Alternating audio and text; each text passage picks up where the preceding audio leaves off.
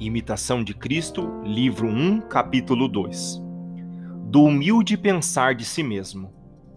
Todo homem tem desejo natural de saber, mas que aproveitará a ciência sem o temor de Deus? Melhor é, por certo, o humilde camponês que serve a Deus do que o filósofo soberbo que observa o curso dos astros, mas se descuida de si mesmo.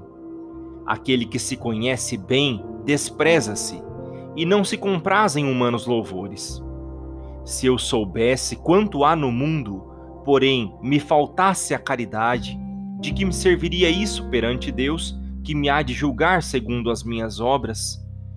Renuncia ao desordenado desejo de saber, porque nele há muita distração e ilusão. Os letrados gostam de ser vistos e tidos por sábios Muitas coisas há cujo conhecimento pouco ou nada aproveita a alma. E muito insensato é quem de outras coisas se ocupa e não das que tocam a sua salvação. As muitas palavras não satisfazem a alma, mas uma palavra boa refrigera o espírito e uma consciência pura inspira grande confiança em Deus. Quanto mais e melhor souberes, tanto mais rigorosamente serás julgado, se com isso não viveres mais santamente. Não te desvaneças, pois, com qualquer arte ou conhecimento que recebeste. Se te parece que sabes e entendes bem muitas coisas, lembra-te que é muito mais o que ignoras. Não presumas de alta sabedoria, Romanos 11, 20.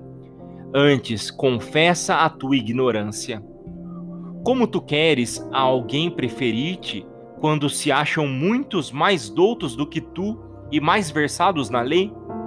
Se queres saber e aprender coisa útil, deseja ser desconhecido e tido por nada. Não há melhor e mais útil estudo que conhecer-se perfeitamente e desprezar-se a si mesmo. Ter-se por nada e pensar sempre bem e favoravelmente dos outros prova é de grande sabedoria e perfeição.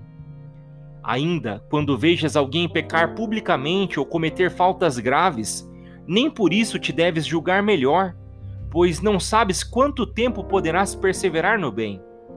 Nós todos somos fracos, mas a ninguém deves considerar mais fraco que a ti mesmo. Nosso amado Senhor, mais uma vez nos apresentamos ante o vosso olhar sagrado e misericordioso. E diante de ti, Senhor, reconhecemos a soberba, a vaidade, o orgulho, a prepotência do nosso coração. Tantas vezes o nosso coração, cheio de si mesmo, se exalta muito acima de tudo.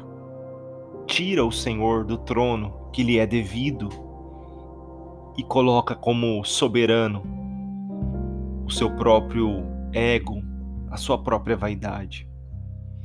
Diante do Senhor tudo se cala, e diante de ti calamos também o nosso orgulho, diante de ti calamos também a nossa vaidade.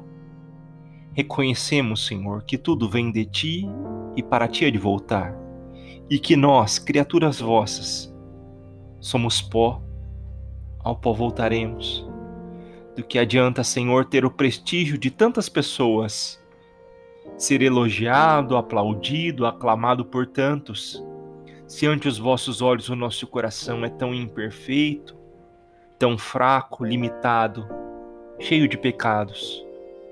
Liberta nosso coração, Senhor.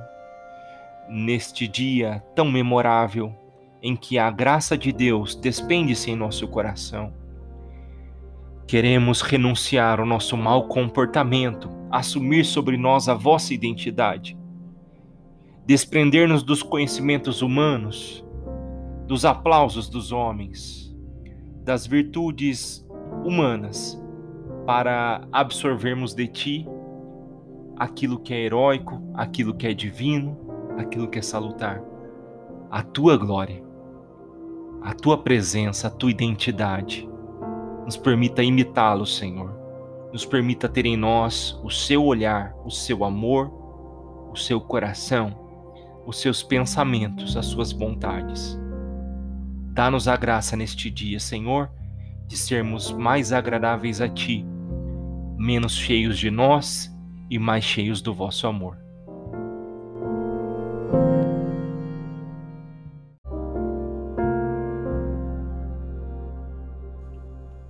Pai nosso, que estais nos céus, santificado seja o vosso nome.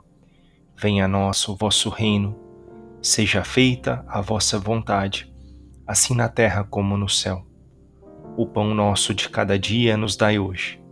Perdoai as nossas ofensas, assim como nós perdoamos a quem nos tenha ofendido. E não nos deixeis cair em tentação, mas livrai-nos do mal. Amém.